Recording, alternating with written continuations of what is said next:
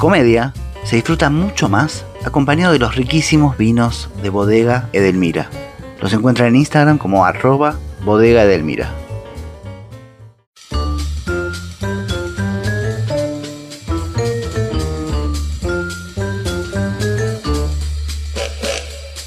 Hola, mi nombre es Adrián Lackerman y esto es Comedia, un podcast sobre humor. Julián Cartoon es actor y cantante.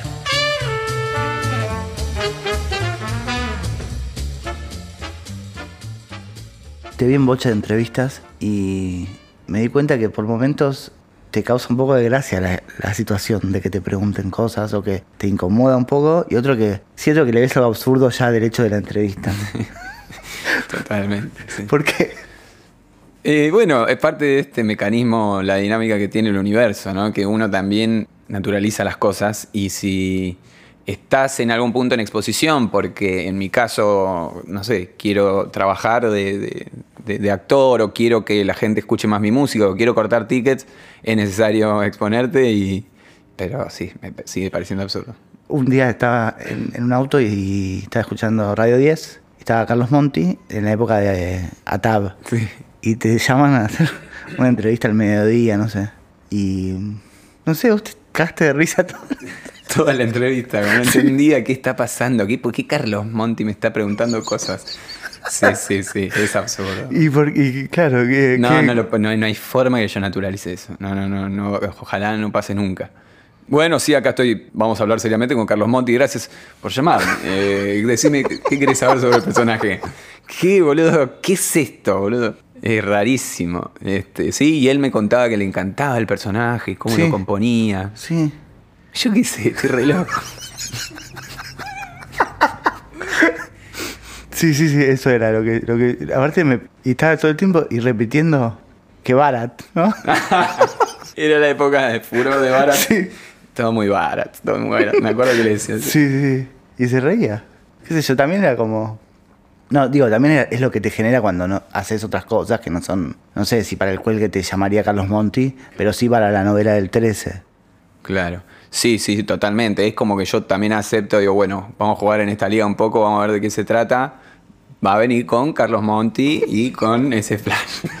Eh, bueno, bueno, vamos, vamos, dale, vamos a jugarla. Porque está bueno también ir, ir como desbloqueando niveles, ¿viste? Más que nada con la actuación, porque para mí también eh, hacer música y subirme a un escenario es haber desbloqueado también un nivel de la actuación. Eh, ¿no? Porque es lo que yo estudié en realidad es actuación. Y también hacer un, un polka de todos los días es haber desbloqueado algo también, como que me parece que es un poco ese el juego, ¿viste? Ir perdiéndole miedo a cosas, no sé, un set de una película, una entrevista también, ¿no? Es otra. Sí. Y así un montón. Pero ahí- poner en. Actuás de actor de polka, ¿no? No, es muy difícil creerse que... Eso. ¿Sí? Sí, sí, sí, sí. Pero ah, obvio, la gente que está ahí se lo recontra cree.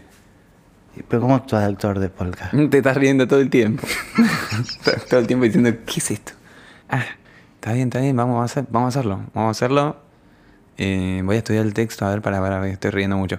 Eh, vamos a, re- a leerlo de vuelta, a ver. Ok, ok, lo tengo, lo tengo, lo tengo. Acción. Uy, la furcié. Hecha. Así funciona. Sí, pero la, la furcié todo el texto. Amigo, salió bárbara la escena. Eh, bueno, eso como una de las características de, de lo de Polka. Después eh, en cine también tenés, no tenés muchas opciones, ¿viste? Ponete bien en la luz, no arrastres el, las zapatillas porque jode el sonido. Fíjate si también podés mirar un poquito para la derecha y cuando decís el texto, sentí que, estás, que sos una planta. Y también, ¿viste? Y tenés que pensar en 500.000 cosas. Eh, es otro, otro nivel Claro. que desbloqueas. Lo mismo para, para los shows, che, eh, hay un evento privado, ok, la gente no conoce tus temas. Bueno, vamos, dale, a cantar Cristo es Marquito de Palma. La gente ofendida. Eh, sí, eh, bueno, listo, un nivel más desbloqueado. Eh, otro, no sé, estadio obras lleno, Sí. espectacular, listo, desbloqueado. Y así este, Pero igualmente, o sea, lo decís así de esa forma, pero igual. te cagás en las patas en todos. Sí, pero tenés que tener un talento para actuar de actor de polka y de, de caro pardíaco después también. O no, digo, quiero decir, no es que cualquiera puede hacer eso y que nadie se dé cuenta. O sea, quiero decir, nadie se dio cuenta lo que te pasaba ahí haciendo de actor de polka. Y no sé, bueno, ahí ya está el arte del cine, ¿no? Bueno, y el sí, montaje. Seguro. eh, y el guion. Pero sí, sí, este, más o menos es lo que hago desde muy guachín, entonces eso un poco entrenado lo tengo. Y cada vez que, que vuelvo a hacer un guion nuevo o una canción nueva es entrenarlo de nuevo, ni en pedo sale de taquita. Juli, ¿vos podés hacer humor sin estar en la parte de la creación, de la parte de la autoría? Digo, porque cuando te veo en otros géneros, tal vez no participás de esa parte de escritura o de guiones, pero cuando haces humor siempre estás eh, atrás. Sí, no hice mucho, creo, cosas que armó otro, como que en general intento este, masticarla y darle mi propia impronta.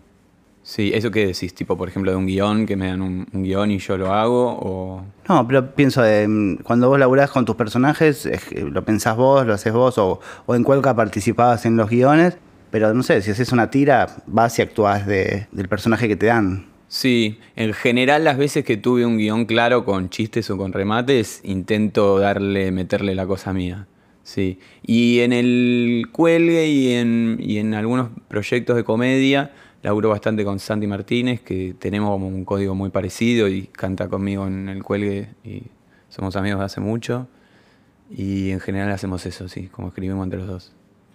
Y cuando pensás cosas para hacer o para personajes o, o cosas que se te ocurren para videos o siempre pensás en hacer algo humorístico o no es lo que pensás y terminas llegando al humor por naturaleza. Y a mí me pasa algo raro también con esa definición, que es que mm, no sé específicamente dónde está lo humorístico, lo chistoso. Por ahí en un personaje que hago no hay un remate o un momento en el que pase algo gracioso, pero sí me, me divierte la situación. No, creo que no lo pienso específicamente para el momento en el que la gente se ríe. Hay muchos actores o comediantes que la tienen muy clara con eso. Y yo, por ejemplo, esto no, no sé contar chistes, entonces me, me gusta más ese humor como de situaciones y, y de absurdo más que el momento específico de la, de la risa de la gente. Por ahí lo que pasa muchas veces con los personajes, y lo veo cuando lo hago en, en los espectáculos de comedia o, o, grabando con la gente que está atrás de cámara, es como una, es una sensación, ¿no? Es como una sonrisa que acompaña la situación más que una carcajada específica. No, es como una atmósfera humorística, pero que no tiene como remates o chistes pautados previamente, ¿no? Exactamente. Y pensaba que también tus personajes, o te escuché decir también que los personajes tuyos medio que hablan solos. Sí, hablan por sí mismos. Claro, pero digo, ¿eso tiene un laburo previo? Quiero decir, antes de empezar o antes de crear o salir a hacer a Caro Pardíaco, ¿escribís o, o pensás lo que va a decir? ¿O simplemente es como una sucesión de improvisaciones que le van cargando eh, batería al, mate- al personaje? Sí, tal cual, son esas dos cosas. Primero, como conocer mucho el mundo del personaje, a veces te ayuda una peluca o una forma de colocar la, garganta y, o el cuerpo. Y también usando esto del, de la impro, ¿no? Que no sé, no es que yo tengo que pensar qué va a decir Caro o cualquier otro personaje, sino que habla porque yo ya conozco su mundo, sé cuáles son sus amigos, su familia, su trabajo, cómo se mueve. Entonces pasa eso. Y yo eso también me sorprende, que yo imagino que también vos debes saber cosas muy íntimas y muy profundas de esos personajes. Digo, como si yo te pregunto qué tiene en el botiquín cada personaje tuyo, yo, digo, sabes decirme todo. Digo, hay como una construcción previa ahí. Sí, sí, totalmente. Que muchas veces no la, no la puse en un papel Claro, o eso. no la tengo clara, pero la, la puedo resolver en el momento. Y además es re íntimo porque es una parte de mí también. ¿no? Este, Cada personaje también soy yo en algún punto. Un perfil de, de- de mi, mi personalidad. Claro. Agarrás modos de hablar de algunas personas que son como medio estereotipadas o, o lugares comunes y todos tus personajes tienen eso en algún lugar, ¿no? Como cosas que vos ya se las escuchaste decir a alguien o que las repitieron en algún lado. Hay algo de observación, ¿no? Sí, sí, sí, totalmente. Es todo, toda esa observación, tal cual. Y la potencia que tiene algo que escuchaste en, una una reunión de amigos o en un, en un subte. No hay nada más potente que eso, que la, charla de, café o lo que puede decir un, tipo en una cola del banco. Eso es el ready made también, ¿no? Como que si lo sacás de contexto es maravilloso. Es una boludez por ahí en la calle o lo que te puede decir un tachero, pero si lo sacás de contexto es maravilloso. Y sí, y es, totalmente de observación y es en base a eso que armo mis personajes también, ¿no? Son convenciones o lugares comunes que te sirven para la construcción de los personajes. Cuando hablé con Daniel Hendler me decía algo que estaba bueno, que decía como que es muy difícil improvisar el drama y que siempre por eso es como que la improvisación está ligada al humor, a la comedia, al boludeo, a esa parte. Y pensaba si la forma de componer del cuelgue, que suele ser con momentos humorísticos, yo es medio hijo también de eso, de la improvisación. Sí, re. Así nació. De hecho, el cuelgue se llama cuelgue porque era, nos juntábamos los viernes a colgar y en el momento de ponerle nombre dijimos, bueno, le ponemos el cuelgue y sigue siendo así, si bien ya es un poco más profesional y, y estamos todos más grandes y no hay tanto boludeo, siempre dejamos un espacio para, para la impro, en los ensayos ni hablar, en el estudio también, porque no, la toma fresca no, se compara con nada también, se siente, ¿no? se escucha. Y también en el show, sí, se puso todo más profesional, viste, ya hay un equipo gigante que labura para eso, pero el momento de la boludina para mí es clave. Y sé que tiene que ver con ese, con el espíritu del cuelgue, viste, no hay. No veo que haya tantos proyectos así. Por eso valoro mucho cuando hay proyectos tan originales que te puede gustar o no, pero te das cuenta que en la creación hubo boludina, porque no hay otra forma, y laburando en grupo, ¿no? Que eso convierte también tu proyecto en algo infinito, porque vos podés estar escribiendo lo que quieras, pero en el, en el momento en el que aparece el rebote con, los otros, eh, aparecen cosas infinitas. Y me parece que sí, que es un, es un mérito de algunos proyectos, ¿viste? Como que cuando escuchás el disco decís, ¿cómo se le ocurrió? Y boludean, es obvio que estaba re cómodo en un sillón, o re cómoda, este, tiró esta frase, o se la escuchó a tal y la escribió. Eso a mí me sirve también de, del cuadernito, ¿viste? Como, no sé, en un asado alguien dice una frase que, uh, pero esta frase es canción, esto es maravilloso. Hace un tiempo, eh, eh, León, el iluminador, me contó que es de Tandil, y tenían Tandil Dice, no, me quedaron solo dos perros, boludo, y uno está re loco y uno se comió al otro. Imagínate cómo ah. estoy. Ah, boludo, tenía dos perros y uno se comió al otro. Claro. Me parece maravilloso. Esto tiene que estar en una canción. Porque... Y así todo el tiempo, robándole a amigueros claro. Eh, frasecitas. Sí, es medio así, ¿viste? Como una especie de cadáver exquisito, un collage. Sí, bueno, pero también hay algo de eso de. Ese es parque acuático, esa, ¿no? Sí. Bueno, también hay algo de nombrar a personajes que generalmente no están en canciones. Quiero decir, nombrar a Orteguita o a Coco Silly o a Marquitos Di Palma. Bueno, hay un efecto humorístico inmediato por solo el hecho de nombrar. A veces me digo, pregunto, ¿por qué es gracioso eso? Me pregunto y te pregunto a vos igual. No sé, a mí es muy de la de cha eso, ¿viste? También, como que aparece de repente, o en todo por dos pesos me acuerdo que estaba el inspector Tito Cosa, o este, o de repente el negro Rada, no sé por qué de repente Casero tiraba frases este, o, personajes, y para mí también funciona automáticamente, eh, porque te saca de contexto, ¿viste? Es como... Sí, y también hay algo como de la idea de que en una canción no hay nombres propios de personas famosas, y que uno también sospecharía que una banda de rock de onda, que es como cool, que va a hablar de Marcos Di Palma. también ahí hay un quiebre que inevitablemente es, humorístico. Sí, sí, sí, Y no te voy a decir que es una búsqueda, pero sale inevitablemente en, este boludeo esta idea que te saca de, contexto, que de repente una canción medio pop de una banda mete, porque suena rimbombante o, divertido a Coco Silly, ¿viste? Y después a Coco Silly le encantó y movió la canción. O lo de Marquito y Palma, que ya es como de una época también más, más infanto-juvenil del cuelgue, pero, pero sí, tal cual. La idea me parece que es romper.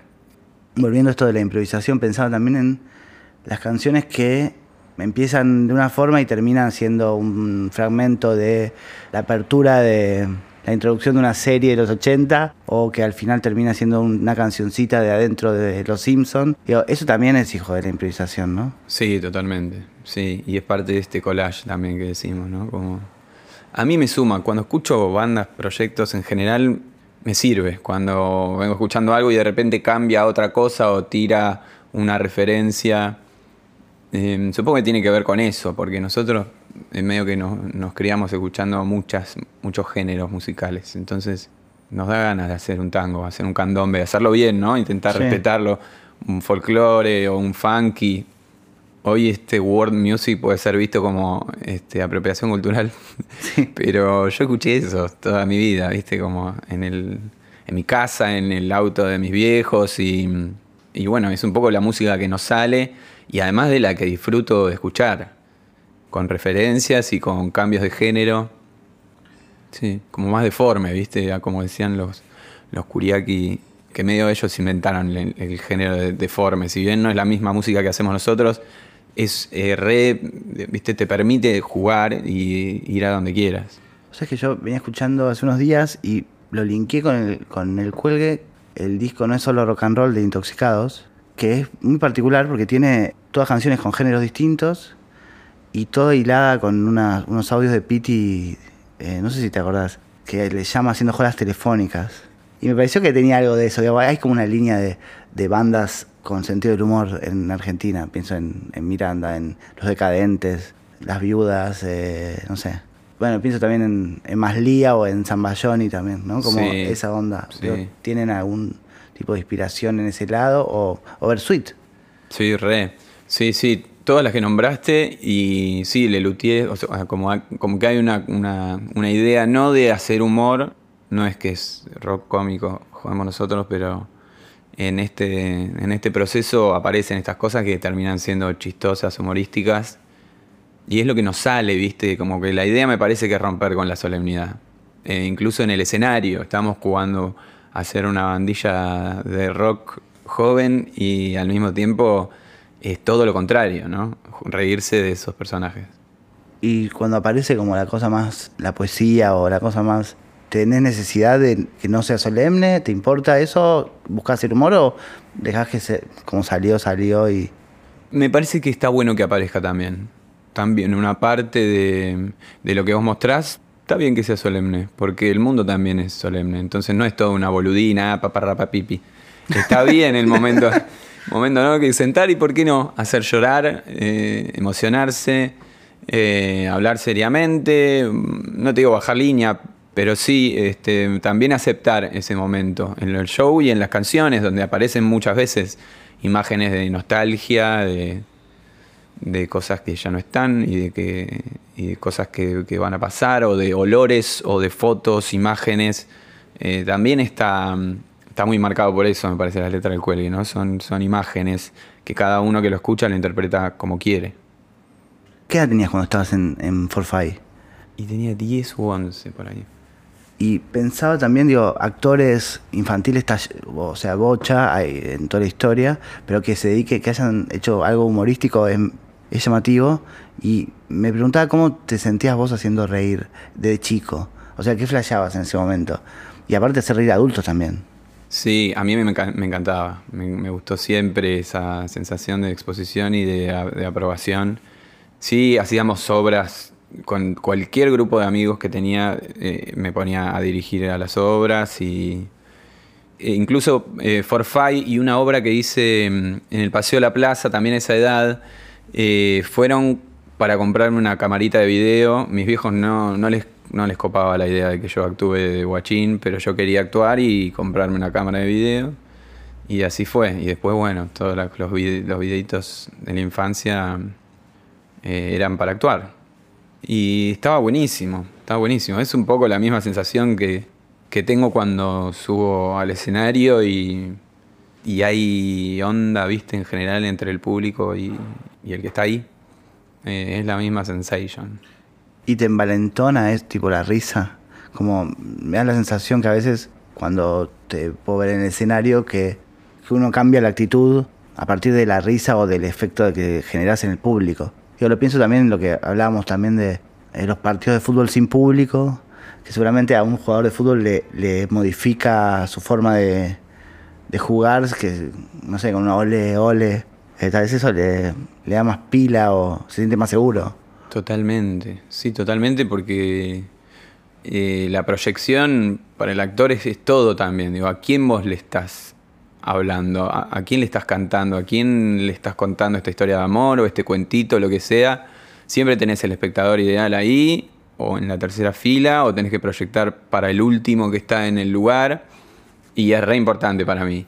Por eso lentamente este, se va recuperando algo que era re importante para nosotros, que es esto de, de tocar y que haya público y escuchar el rebote del público. Y cuando no pasa nada, el cri cri es tremendo, es un abismo que además te deja sin palabras, ¿viste? No, no, yo no, no puedo ir con el cuadernito a decir las cosas que pienso. Eh, surge ahí, en el momento. Es cuestión de improvisación y si no hay rebote, no hay onda, es muy difícil.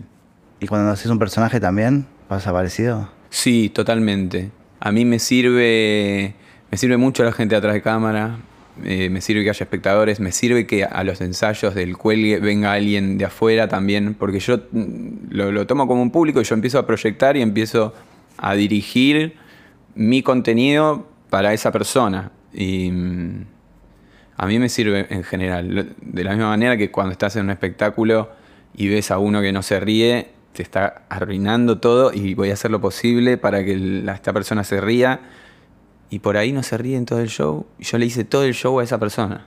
Es terrible, es un desgaste de energía bárbaro, pero pasa, sí. Y con los comentarios en, en YouTube o en las redes sociales y eso, ¿te afecta? Y yo creo que con los años me, me fue afectando menos el, el hate, pero mm, siempre igual. Siempre tenés 15 mensajes positivos y hay uno que te tira mierda y es, es con el que te quedás. Pero bueno, también hay que entender que son las, las reglas, no sé, la parte fea del, del laburo, de, de exponerte.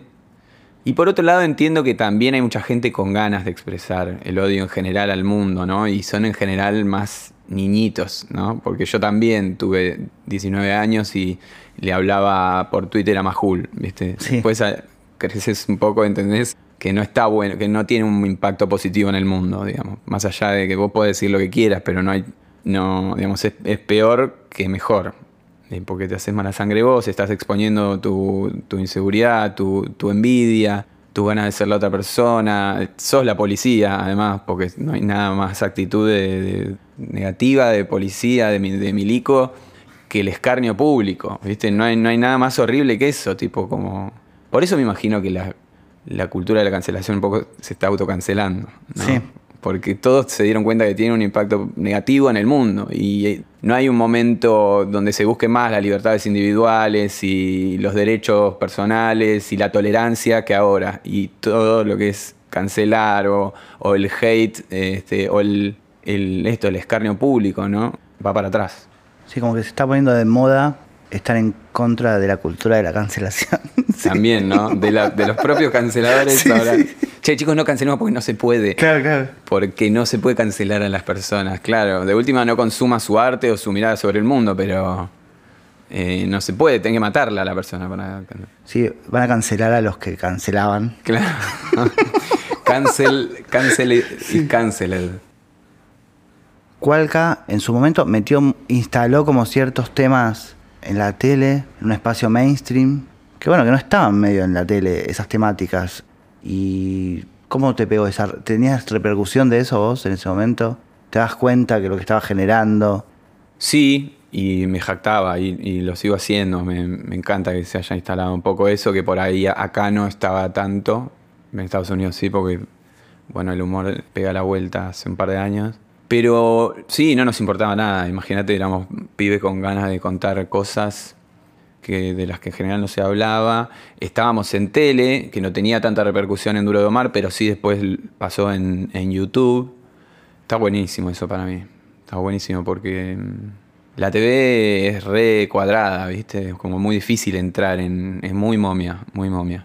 Y ahí la verdad que dieron un espacio copado. Sí, y Cualca por su formato tal vez es más complejo, pero por ahora, que también tenía temáticas o, o subtextos así potentes, Yo pienso que en otro país, es una idea igual, eso sería, estaría en un prime time o, en un lugar mainstream total. Digo, por cómo estaba hecho técnicamente y por, por las actuaciones y por la temática y por la gracia.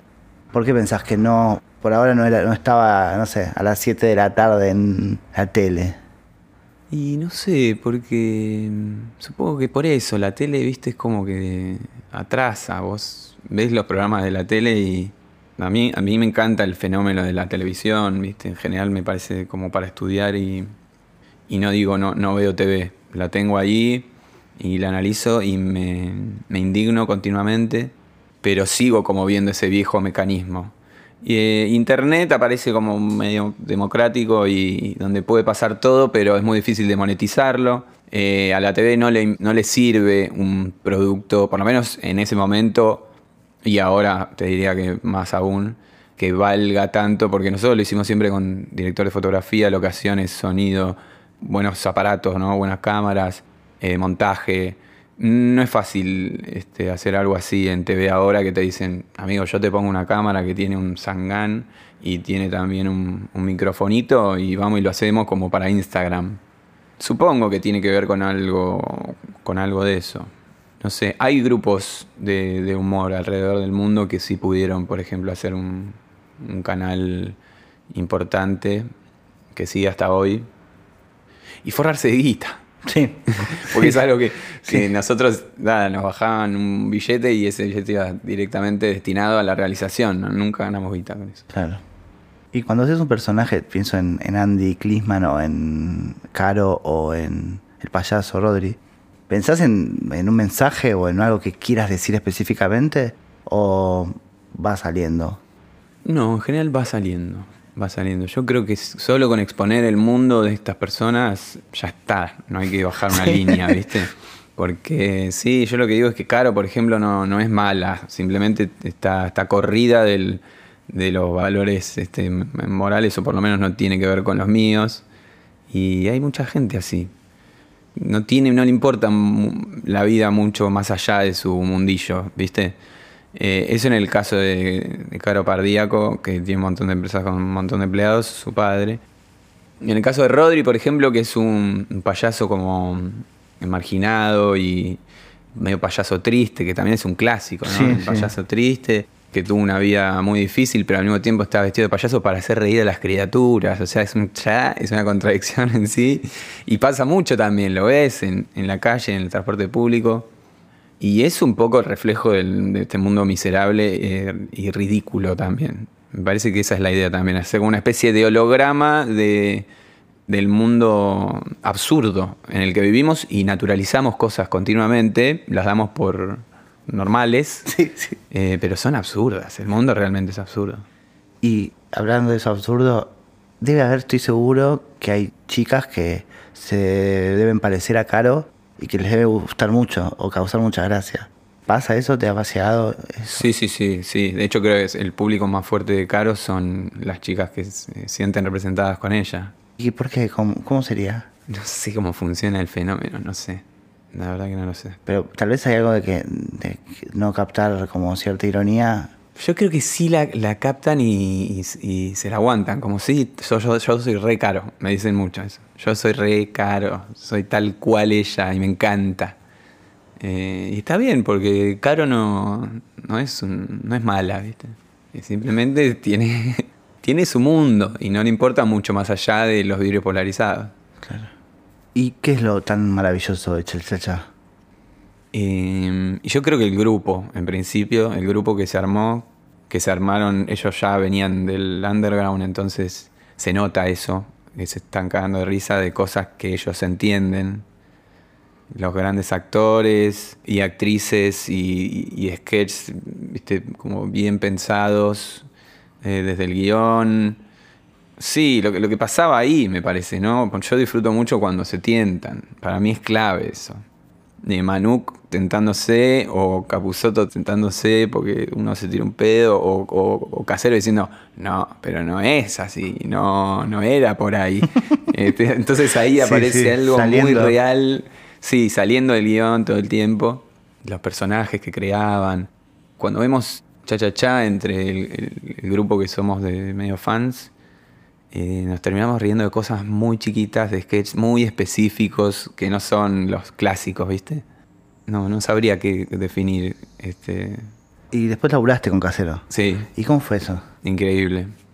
Muy bueno. Ahí en el, en el ND, en el teatro, hicimos eh, dos obras, El Experimento y Casero Extravaganza. eso.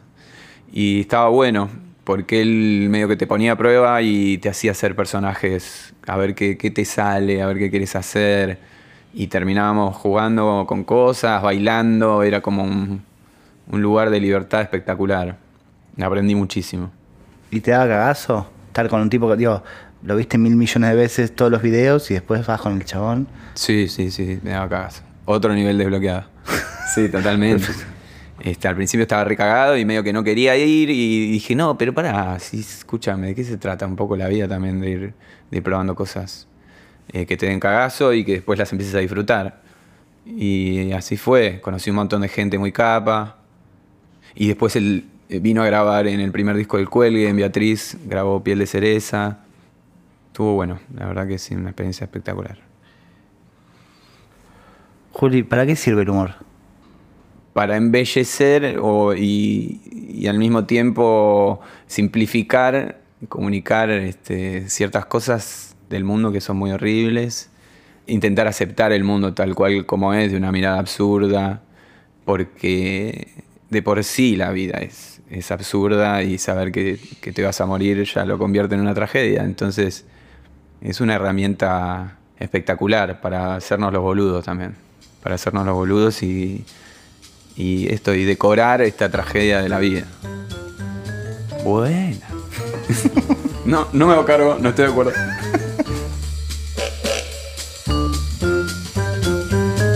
Esto fue Comedia, un podcast sobre humor. Grabación y sonido, Juan Pablo Ferreiro, arroba audiocaster. Diseño e ilustración, Guillermo Mesa. Hasta el próximo episodio.